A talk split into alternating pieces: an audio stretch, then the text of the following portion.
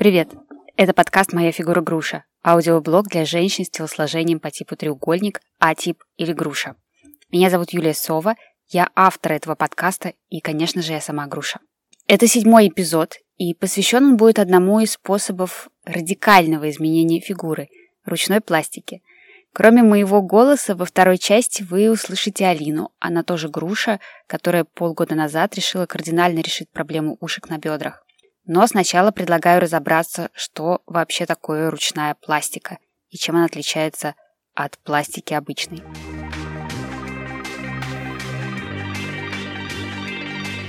Начну я сильно издалека. Однажды мне было лет 12 или 13, ну что-то вроде этого, и я еще тогда не помышляла о том, что бывают разные фигуры. Ну, как-то мы обсуждали это с мамой, с подружками, но честно говоря, я так глубоко не была погружена в типажи. И у моей мамы была подруга, ее звали тетя Аида. Это была очень эффектная женщина. Взяла отпуск на две недели и уехала куда-то на Кавказ, сказав всем, что будет лечиться в санатории. Но вернулась она только через месяц, и ее появление было, ну, что-то невероятное. Тетя Аида, как сейчас я уже понимаю, всегда была грушей. Причем в таком полном варианте этого слова. До пояса она была стройной, ну разве что у нее была такая приличная хорошая грудь. А вот в нижней части у нее были очень полные ноги по всей длине, такими столбиками от коленок, без естественных изгибов ни в районе игр, ни в районе лодыжек, изгибов не было. Если бы она с такими ногами жила вот в наше время и в крупном городе, то ей бы, наверное, поставили диагноз липидемы – и лечили бы прессотерапией и как еще лечат липидему, но она жила в маленьком городке на западе Казахстана, где найти узких специалистов было очень тяжело, ну, практически невозможно. Так вот, тетя Аида всю жизнь жаловалась на свою нижнюю часть, и буквально она ее ненавидела. Причем ее телосложение никак не отражалось на ее жизни, что, как я уже сказала, и искать причину в ненависти было очень сложно. До возникновения Инстаграма было еще очень далеко, так что она не могла сравнивать себя с какими-то инстакрасотками. Аида была третий раз замужем, и помимо мужей у нее были постоянно какие-то романы. Ей, судя по всему, просто не нравилась такая диспропорция. Она ее раздражала. Это, кстати, тоже отличительная черта груш. Они зачастую хотят избавиться от ушек или галифе не потому, что кто-то что-то сказал им, или у них неустроенная личная жизнь, потому что фигура не позволяет ее устроить с кем хочется, а просто потому что отражение в зеркале не совпадает с тем, как они себя ощущают. Так вот, возвращаясь к истории, Аида вернулась, и все просто ахнули. Ее нижняя часть стала, ну, гораздо уже.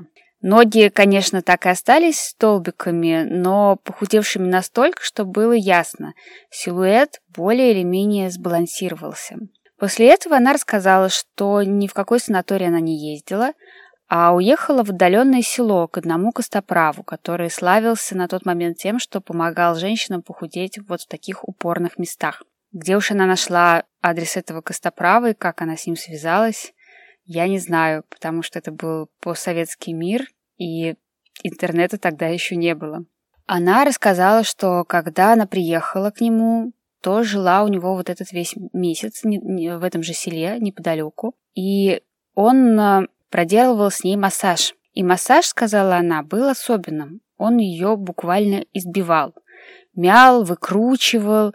Ногам, в общем, досталось очень сильно. И это было так больно, сказала она, что она буквально кричала на все село. Она рассказала, что после первого сеанса такого массажа она свалилась больная. У нее была температура под 40 градусов, и нижняя часть тела просто раздулась в огромном синяке. Ей было больно пошевелиться, и она подумала, что вот так вот она и умрет далеко от дома, в каком-то селе. Она умоляла вызвать скорую. Но этот костоправ-массажист не дрогнул, и она ему за это очень благодарна. Он сказал, что все нормально, она не умрет, и что более того, они проделают это еще раз. В общем, рассказ был такой пугающий и ужасающий, что я тогда еще подумала, как странно, что она пошла к нему снова на эти экзекуции, потому что я после температуры под 40 и ощущения, что ты скоро умрешь, не пошла бы больше никуда, просто сбежала. Но, видимо, ее нелюбовь к нижней части своей была настолько сильна и настолько непоколебима, что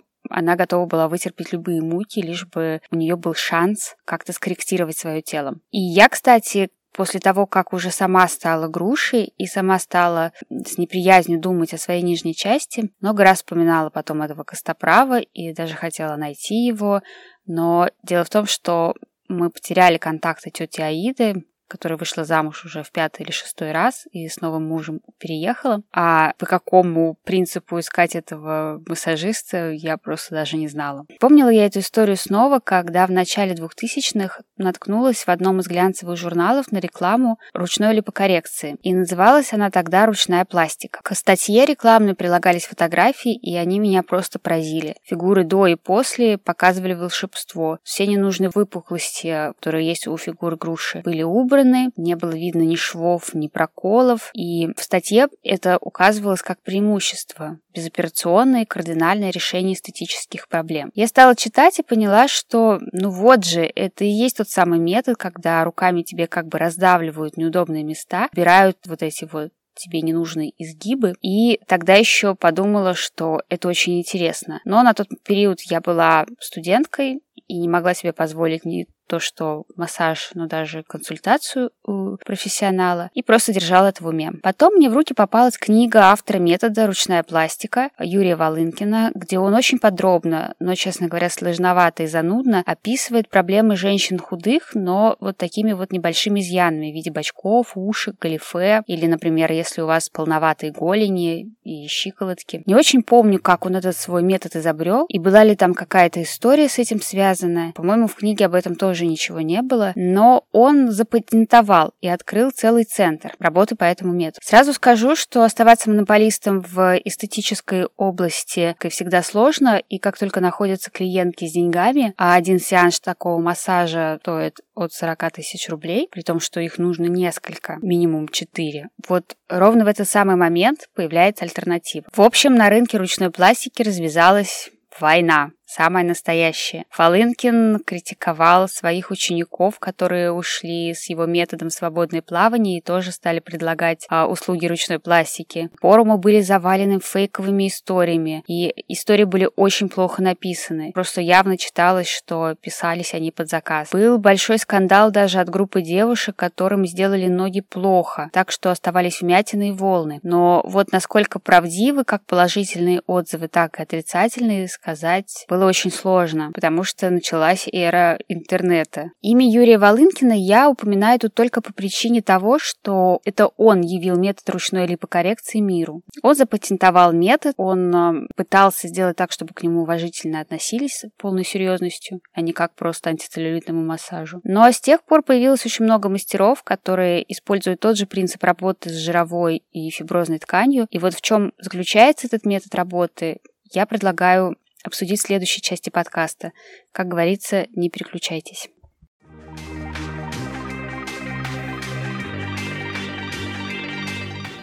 В первой части эпизода я рассказывала о том, что такое ручная пластика и как я о ней узнала. В этой же второй части я бы хотела прояснить, для кого она предназначена, про принцип работы ручной липокоррекции с телом, именно с ушками из галифе, и в следующей части эпизода тогда мы услышим Алину, девушку-грушу, которая сходила на 4 сеанса ручной пластики и подробно расскажет о том, что же происходило на этом массаже и осталась ли она довольна. Так что дождитесь обязательно. Но начнем мы с того, что такое ручная пластика. Вообще это всего лишь название, которое распространилось. Оно как бы говорит нам о том, что это пластическая операция, из-за слова пластика.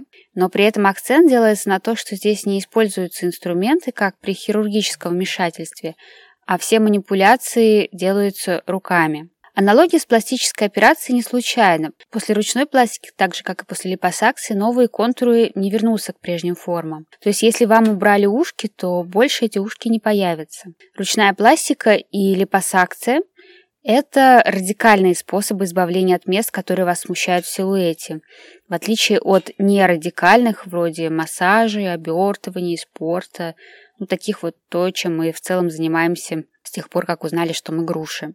И мы знаем, что пока мы этим занимаемся и массажами, и спортом, и так далее, а, мы делаем это, держа в уме, что да, будет лучше, но при всем при этом кардинально ни спорт, ни массаж вот область именно наших бедер не изменит. При помощи ручной пластики женщина убирает не только ушки или галифе, там возможно работать и с другими частями тела. Например, я знаю одну девушку, которая сделала себе тонкие лодыжки. Она просто их сузила там. А эта же самая девушка убрала валики над коленками. Ну, знаете, такие вот бывают, которые чуть-чуть нависают над коленками. А, она же планирует убрать бачка в области талии. Она не груша, но у нее есть вот такие вот по-английски они называются love handles, но я не помню, как по-русски. Такие вот какие-то э, штуки по бокам, чуть-чуть на бедрах, но чуть-чуть ниже талии, но не там, где располагаются у груши их уши. И работать с такими вот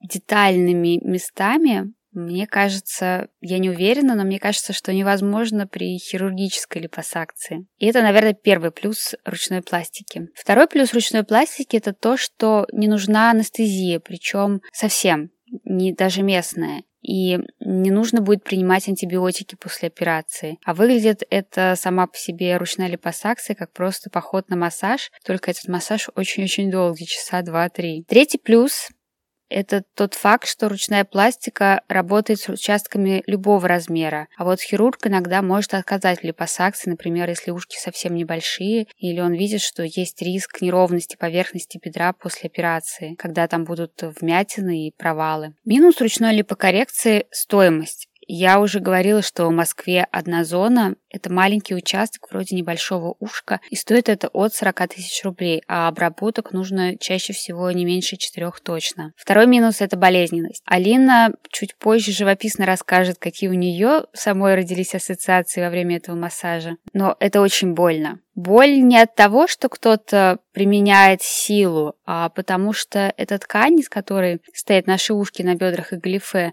она сама по себе болезненная. А грушу, на самом деле, если даже просто ущипнуть за толстый наш край, ей будет очень больно. Так что метод такой липокоррекции подойдет только самым терпеливым. Наркоза здесь не дают, еще расскажу. Можно, конечно, принять таблетку обезболивающую, но, честно говоря, я не уверена, что это так уж спасет от такого рода боли. Третий минус, который я хотела бы упомянуть, это линейность.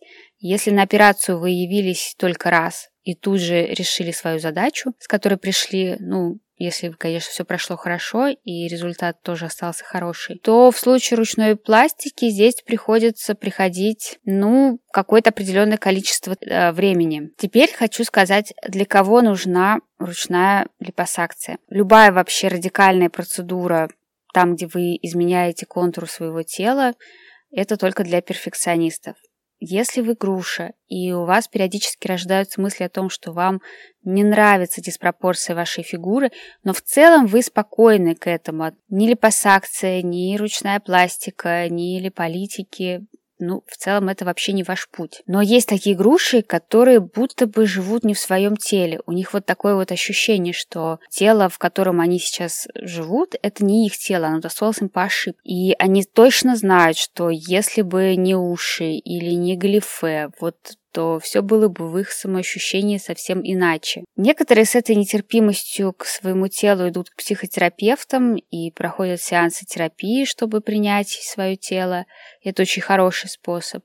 Но некоторым действительно проще сходить на операцию или на массаж ручной пластики и просто занять какое-то время и при помощи денег избавиться от комплекса, с которым жили довольно-таки долго. Технический процесс ручной пластики выглядит следующим образом. Я буду объяснять не научно, а по-дилетантски, но, надеюсь, понятно. Область, которая подлежит коррекции, в нашем случае это ушки или галифе, очень-очень долго разменяется костяшками пальцев. И движения причем могут быть абсолютно разными, и амплитуда тоже разная, и скорость, с которой мастер нажимает на это место, тоже разная. И у каждого мастера свой собственный способ. Но результат примерно один. Вот плотный панцирь из жировых клеток и соединительной ткани, из такой твердой субстанции, которые образуют наши галифе и наши ушки, они под воздействием постоянного вот такого давления превращаются в жидкую форму.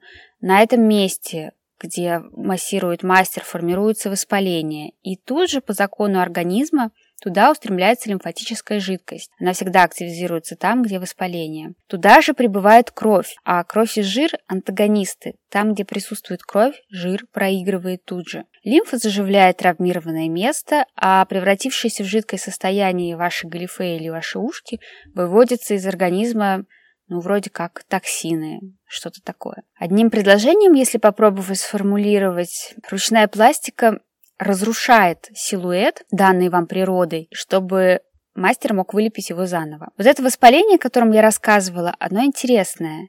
Это не синяки, которые бывают после антицеллюлитного массажа, а такая сплошная темно-бордовая глубокая поверхность. То есть там, когда смотришь на нее, в принципе, понятно, что кожа и сосудики не тронуты. А все процессы проходили где-то там, очень глубоко.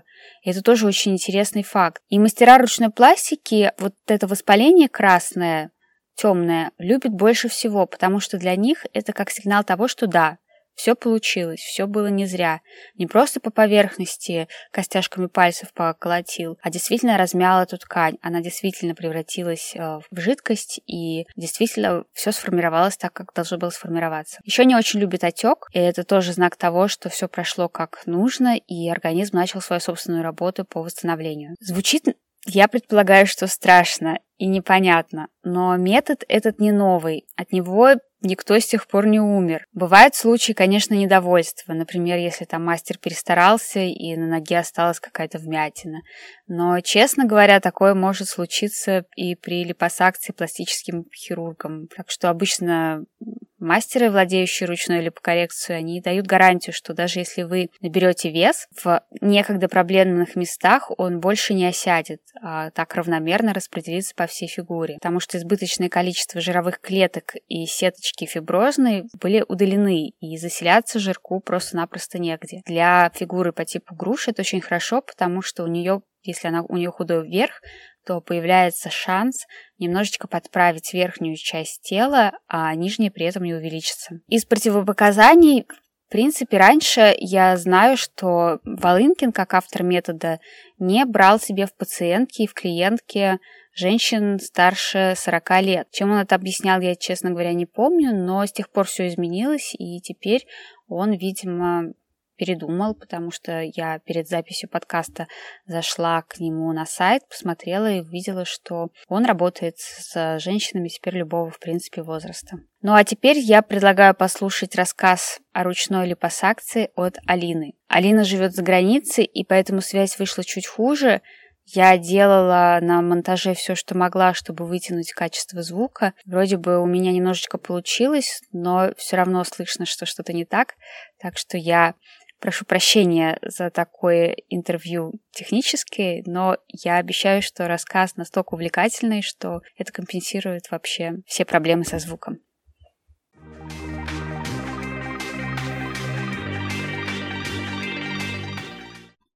Алина, ты можешь рассказать, как ты узнала о таком методе, как ручная пластика, и как ты решилась на него? И вообще немножечко краткую историю того, почему ты, в общем-то, искала такие какие-то способы, что у тебя за проблема? Ну, мне всегда было интересно, что, что можно сделать с моим типом фигуры.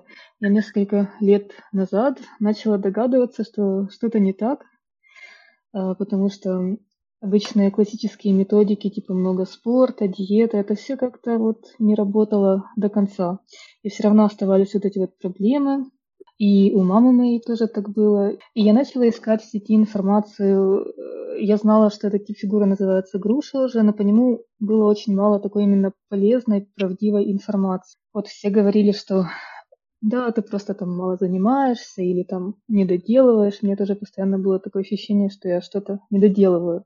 И я была на самом деле очень-очень рада, когда я нашла вашу группу. Там просто вот все написано, вот прям вся правда и с таким пониманием наших проблем. И я нашла информацию о массаже в вашей группе. Mm-hmm. И я решила попробовать, потому что метод как бы без общей анестезии, он как бы не кажется таким каким-то очень серьезным вмешательством. И судя по фото, результаты очень хорошие. Мне стало очень интересно. Я решила попробовать. И как же ты искала информацию, к кому пойти? Мастера абсолютно разные. Вот как ты определила, кому стоит идти, а кому не стоит идти? На самом деле, скорее всего, методом тыка, потому что я искала в Киеве, и я думаю, в Киеве сейчас меньше специалистов, чем в той же Москве, например, или в Питере, где метод сам зародился. В Киеве я нашла двух специалистов, посмотрела, ну, их легко найти в Инстаграме, а, посмотрела по фото и решила, что, ну, раз уж цена не такая дорогая, то можно попробовать. И мне все-таки казалось, что если даже что-то пойдет не так, то я ничего не потеряю, потому что это не там не грудь сделать или не нос подпилить, это ну, как бы не такое серьезное вмешательство. Специалистом нашла вот одного из двух. Упомянула цены. А ты не могла бы рассказать, сколько стоит э, один сеанс? Я так понимаю, что там одна зона — это и есть один сеанс, правильно? Да. А в Киеве я смотрела цены за одну зону от 100 евро. Э, варьируются от 100 до 200 евро где-то за одну зону. А тебе сколько потребовалось раз сходить на массаж? Я сходила четыре раза, я делала две зоны, я делала ушки и я делала заднюю часть бедра. Получается четыре сеанса. Но я mm еще хочу пойти, потому что расскажу про результат, мне очень понравилось. Теперь можешь ли ты поподробнее рассказать, как ты приходила на консультацию, что тебе говорили, вот просто вспомнить, как все происходило, mm как тебе сказали, сколько тебе потребуется процедур, и описали ли они, насколько это будет болезненно, или, может быть, тебе дадут какую-то местную анестезию, ну что-нибудь вот такое. Вот прям вспомни как вот можно подробнее, рисовали ли на твоем теле что-нибудь. Вот все-все-все, потому что такие вещи, мне кажется, девчонкам как раз интересны. Они же видят результаты до и после, но им очень любопытно, что вообще происходит с момента, как ты переступаешь порог массажиста или мастера по ручной пластике, и вот какой ты выходишь, довольный или недовольный. Можешь такое вспомнить? Да, я пришла на консультацию. Консультация у меня была довольно быстрая. Мастер на меня посмотрел, сказал, можно делать, результат будет хороший. Сказал, что будет больно, поэтому надо часа два-три потерпеть, а, но результат будет. По противопоказаниям, единственное, что я могу сейчас вспомнить, это то, что эм, он сказал, это будет больно, вы будете страдать, поэтому если у вас как бы период или ну, месячное, то лучше не, не идти в первый день, чтобы не страдать еще больше. Э, сказал, что после сеансов будет кружиться голова. После сеанса лучше пойти домой, Просто сразу домой, выпить чайку и лечь спать, отдыхать. Вот это все, что могу вспомнить. Он меня не расчерчивал. Э, он сфотографировал меня спереди, сзади, сбоку и все. Как происходил первый сеанс? Волновалась ли ты и что происходило на нем? Нет, мне скорее всего было очень интересно, потому что я до конца, вот прям после массажа, я до конца не верила, что все получится.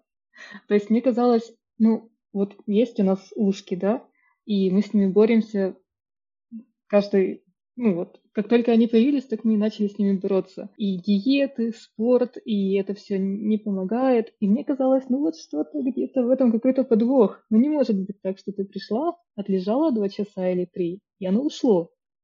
Потом мне скорее было интересно. А, вот, я пришла, и как бы мы сразу и начали. А, я легла на, на кушетку, было очень-очень много масла, ему надо постоянно э, кожу а, увлажнять и массировать, массировать, массировать. Два часа он меня массировал. Чем вот этот массаж отличается от, скажем, массажа, на который ты можешь прийти ну, под названием, например, антицеллюлитный? Это очень-очень локальный массаж, вот особенно на ушке.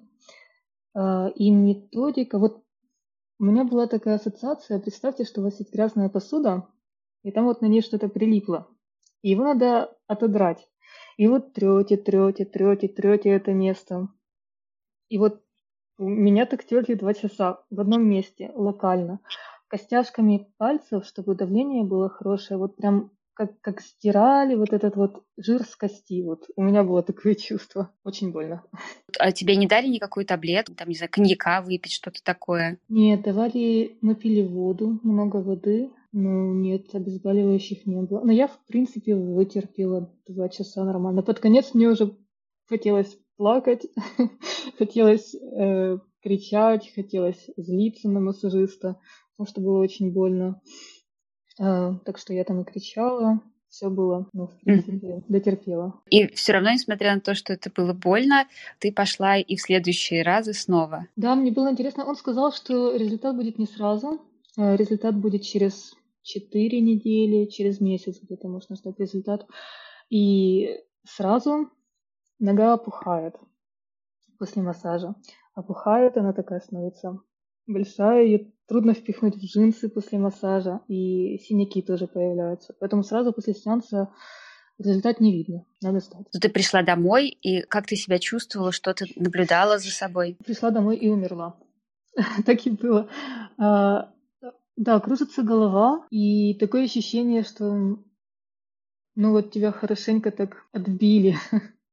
кружится голова, я пришла, пришла домой, выпила чайку, съела тортик, потому что, ну, надо же, организм страдал. Вот, и, и все, и больше меня ни на что не хватило. Это, ну, сложно. Вот после массажа надо, чтобы было время свободное отдохнуть. А потом у тебя все болело, или ты поспала и на следующий день отек спал? Что происходило с ногой после того, как э, ты пошла домой отдохнуть? Было очень больно, я помню, дня два мне было больно, прикос... даже не Два дня. Вот мне два было очень больно, прям прикасаться, садиться было больно, а потом где-то неделю болело немножко. И был очень сильный отек и синяк был. Но я правильно поняла, что тебе сначала сделали только одну сторону, да?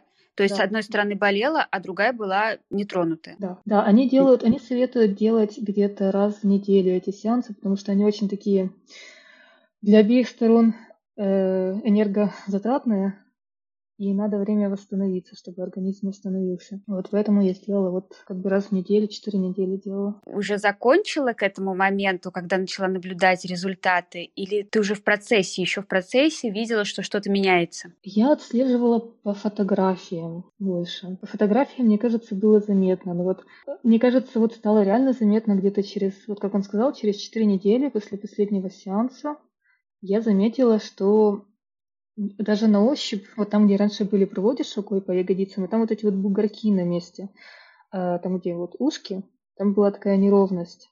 И она ушла. И как бы смотришь, и, и в зеркало смотришь, и нету там вот того, что было. Поэтому вот где-то через месяц после, после сеанса прям видно хороший результат. Ну, то есть сейчас у тебя вообще нет ушек? Ты уже не фигура груши?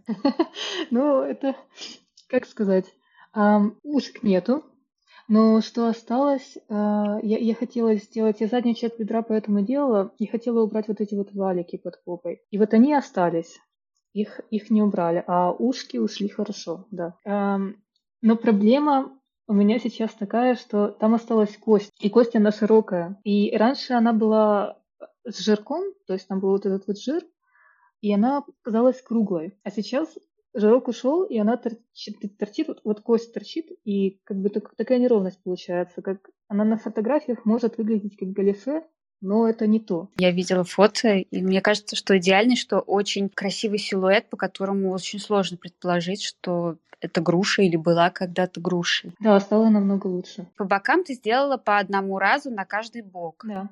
Да. Еще два раза ты сделала на подпопнике, но они не ушли. А, ну, получается, по одному разу на каждый подпопник, но, как, мне кажется, они не ушли. Они ушли немножко сбоку, но именно сзади, под самой ягодицей, они остались. Ты считаешь, что это самый прям прекрасный способ, а ты другие способы не изучала? Там, например, какие-то липолитики колоть или сделать какую-то липосакцию? Ну, липосакцию у тебя, наверное, анестезия останавливает, да? Ну, я бы я, я спрашивала про липосакцию своего хирурга. Я у него делала грудь, так что анестезия мне уже как бы не страшно. Э, и он мне сказал, что липосакция на бедрах лучше пока что не делать, потому что, ну, пока все вроде бы нормально, и есть риск, что будут неровности, если сделать липосакцию именно такую хирургическую. А про липолитики мне говорили, что можно их колоть в попу, но там девочка мне сказала, что результат 50-50, то есть может помочь, может не помочь. Поэтому я пока что еще не делала. Скажи, а вот после этого массажа ты, в принципе, не трудоспособен только после него или какое-то еще время? Условно, нужно ли брать отпуск, чтобы пройти эти процедуры? Нет, мне кажется, нет. Вот после него в тот же день лучше поспать, но на следующий день все нормально. То есть, ну, соображаешь ясно, только вот болит все. А ты не можешь вспомнить, это вообще, это какая-то клиника, ты лежишь там на кушетке, тебя маслом обливают, или ты стоишь, как-то сидишь? В какой позе все это происходит? Он просил меня принимать разные позы. А, начали мы лежа, потом А, то есть так лежишь на животе и ногу, получается, как жабка задрал. А потом я сидела тоже и ногу в сторону отвела, согнутую в колени. И потом я стояла, и он меня стоя еще вот э, с, с, сдирал кости, вот это вот все. Наверное, такие позы долго держать тоже не очень удобно, да? Ну, когда я стояла, я опиралась на стенку. Поэтому было нормально. Я просто тоже, ну, как бы не... Ну, это и давление очень сильное на тебя, поэтому тебе нужно на что-то опираться. И стояла я, ну, где-то, может, минут 20. В основном я лежала. Ну вот, когда в конце сеанса уже, когда он долго-долго-долго там локально массирует, это просто очень больно. Слушай, я вот заметила, что все эти массажисты, вот мастера ручной липосакции, они в основном мужчины. Когда ты говоришь про то, что это из-за того, что там два часа костяшками приминают, наверное, потому что женщине очень сложно такую силу применять постоянно, да? Как ты считаешь? Mm. А, я думаю, ну, и всякие женщины бывают. Но вот мужчина меня массажировал, он такой был большой бодибилдер, такой с мышцами. Э, в Киеве я смотрела э, других специалистов, девочка, которая занимается этим, у нее два массажиста, и они тоже мужчины. Um, ну, нужно, наверное, вот чтобы предплечья были сильные, там, трицепсы и вот давление. На, на, на жир оказывается. А ты не спрашивала, вот что происходит во время массажа и после него? Куда это все девается? Куда это уходит? Ну, какие там физиологические процессы происходят? Куда это все утилизируется? Тебе не рассказывали? Рассказывали вкратце. Эм, и так не для не для специалистов мне рассказывали. Э, мне рассказывали, что суть в том, что вот этот вот жирок, который у нас есть, его вот так вот разминают, он греется, прогревается и становится таким желеобразным. И потом организм ему сам надо пить много воды, и он выводится. Но вот как именно в деталях, нет. Я не помню такого. Слушай, ну, в общем-то, если бы э, у тебя спросили совета, ты бы рекомендовала ручную липосакцию я так Да. поняла, да? Да, это просто что-то невероятное. Я до конца не верила. Пока вот месяц не прошел, я не увидела результат, я не верила. Я думала, ну как так можно? Пришел, полежал, и у тебя результат. И я думала, ну вот фотографии там в Инстаграме, ну мало ли, может они там это фотошопом занимаются. А тут, ну, результат есть. И это, ну, я не знаю, почему об этом так мало говорят. Говорят об обычной липосакции, но, может, этот метод еще не так популярен пока что. Это его нельзя воспринимать как именно метод похудения, это именно метод коррекции, э, коррекции линий. Что ты еще хочешь сделать помимо подпопников, чтобы ты себе отредактировала? А, планы на будущее есть. А, хочется а, сделать еще пару сеансов на переднюю часть бедра, тоже на, на внутреннюю часть бедра, посмотреть, как получится. А, мне кажется, метод очень хороший будет действовать. А, хочется... Грудь я уже сделала, так что с этим проблем нет. У меня была маленькая грудь, ну, как бы сейчас сделала больше и помогает компенсировать вот эту вот разницу. И еще мне очень хочется сделать а, липосакцию живота, потому что я вот слушала ваш эпизод про аюрведу, и мне кажется, что у меня верхняя часть, она такая более пухлая, она не сухая у меня.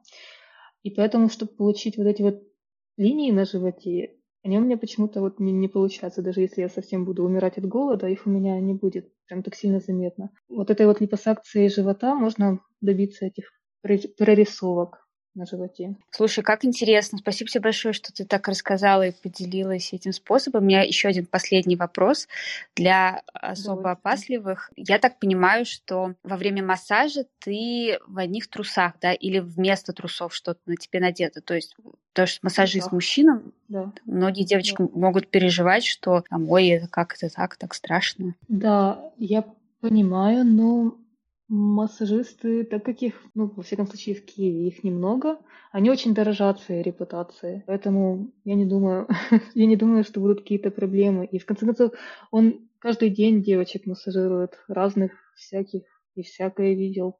Поэтому я не думаю, что надо бояться. И я не думаю, что они будут против, если вы возьмете там подругу или маму, или парня даже. если решитесь. Спасибо тебе большое за такой прям подробный, классный рассказ. Мне кажется, он пригодится многим. Да, это очень классный метод, так что решайтесь, и будут результаты обязательно. Спасибо Алине еще раз. И кажется, это все, что я хотела бы рассказать в этом эпизоде про ручную пластику, про радикальные и нерадикальные способы, кроме ручной пластики, мы поговорим в следующих выпусках подкаста. Ставьте звездочки и лайки этому эпизоду, если он вам понравился. Пишите, пожалуйста, свои отзывы, пишите свои вопросы. Это был подкаст «Моя фигура груша». Седьмой эпизод. Я вас всех обнимаю. Пока. До скорого.